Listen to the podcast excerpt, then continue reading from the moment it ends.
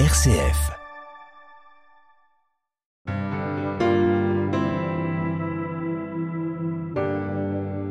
Bonjour, voici la nouvelle saison des chercheurs de sens, avec en cette rentrée un désir de vous partager davantage les livres qui m'éclairent sur le chemin, les livres lumière.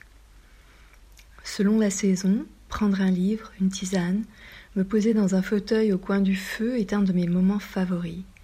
En lézardant au soleil, au bord de l'eau, à l'ombre d'un arbre, dans un jardin, un parc, j'aime ces moments de solitude habitée, enveloppée, suspendue. Évoquant nos lectures communes avec une amie, voici qu'elle me parle de bibliothérapie, titre du livre de Marc-Alain Waknin que je n'ai pas encore lu, mais cela ne saurait tarder. Ce terme de bibliothérapie m'a tout de suite fait tilt. J'aime ces moments de complicité autour des livres. Il ne s'agit pas seulement de livres de développement personnel très en vogue ces dernières années, mais aussi de poésie, d'art, de fiction, de contes philosophiques, de sociologie, d'écologie, de spiritualité, j'en passe. Plonger dans un livre, c'est vivre un moment de fusion avec l'auteur. On se sent moins seul. Parfois, c'est un véritable soulagement. L'auteur a mis des mots sur des choses qui se passent en moi, que je n'arrivais pas à identifier, des idées qui restaient confuses. Oui, les livres sont des compagnons de route. Il stimule, apaise, clarifie ou inspire.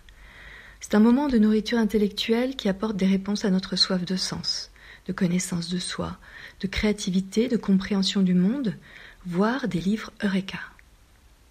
Cette citation de Vernon Proxton en illustre la teneur.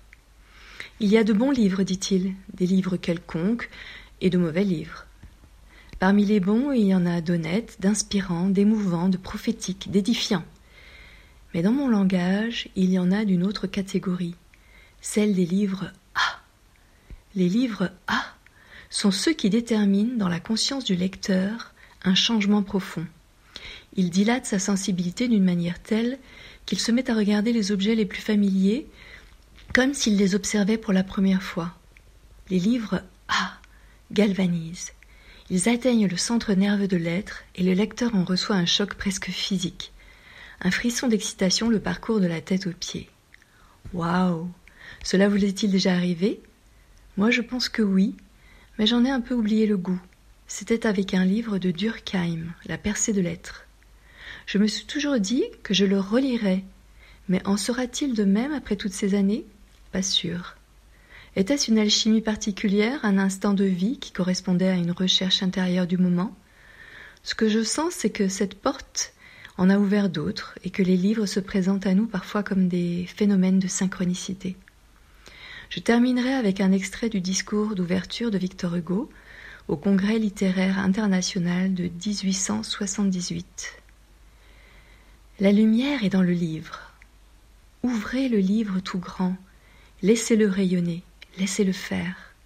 Qui que vous soyez, qui voulez cultiver, vivifier, édifier, attendrir, apaiser, mettez des livres partout.